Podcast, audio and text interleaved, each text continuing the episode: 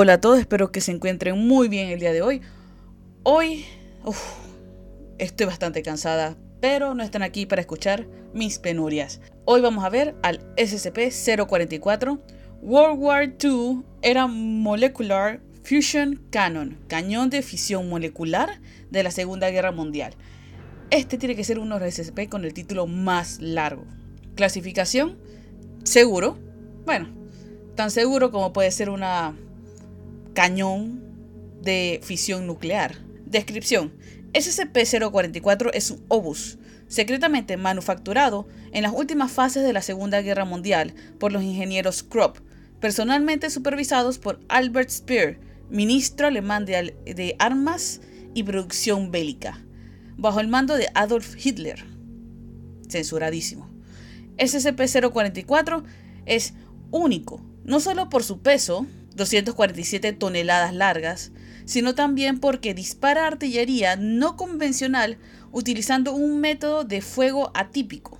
En lugar de tener una recámara para la carga de los dispositivos, la parte trasera del cañón se configura en una cámara de compresión de aire masiva. Cualquier objeto o pila de objetos que quepa en la boca del cañón puede ser cargado con munición, Debido a su tamaño, SCP-044 debe permanecer sobre rieles y requiere dos locomotoras de carga para ser movido. Los investigadores creen que SCP-044 debilita las uniones atómicas y moleculares en cualquier material cargado en el cañón. Sin embargo, el método por el cual SCP-044 afecta estos enlaces no es conocido, debido primariamente a los números y complejos mecanismos que componen la carcasa y llevan a cabo el funcionamiento de SCP-044. De hecho, algunos mecanismos parecen inútiles y no se cree que hagan nada más que girar o hacer ruido, incluso cuando SCP no está provisto de energía. Tanto equipamiento como personal se ha perdido mientras se ha explorado el interior del cañón de SCP-044. Cuando SCP-044 es disparado, toda la materia en el interior es expulsada a una alta tasa de velocidad como un trazo rojo brillante, proporcional en tamaño a la cantidad de masa cargada en el cañón.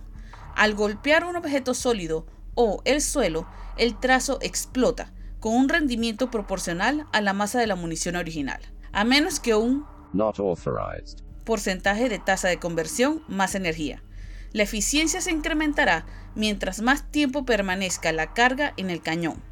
El mayor rendimiento conocido se logró cuando el administrador cargó su camioneta diésel de 8.900 kilogramos en su totalidad dentro de la boca de SCP-044 y fue disparada en la foto del experimento. Si van, si pueden ir a la página de SCP, el SCP-044 se ve la foto de lo que básicamente parece un hongo casi nuclear. Es grande, ¿de acuerdo? Es grande.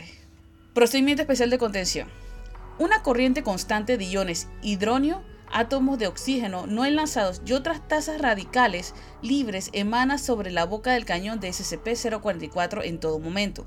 Debido a esto, las estaciones de acoplamiento de SCP-044 deben estar bien ventiladas para impedir la acumulación de gases peligrosos y humedad. Los cobertores del cañón deben estar puestos en todo momento para evitar que aves y animales pequeños ingresen dentro del tubo de SCP-044. Bueno, este es el SCP-044. ¿Qué les pareció? ¿Un arma clasificado como seguro? A ver, imagino que seguro porque, pues, no dispara él solo, pero seguro, seguro, no sé yo. Pero bueno, eso sería todo por hoy y espero que nos veamos en la próxima. Chao.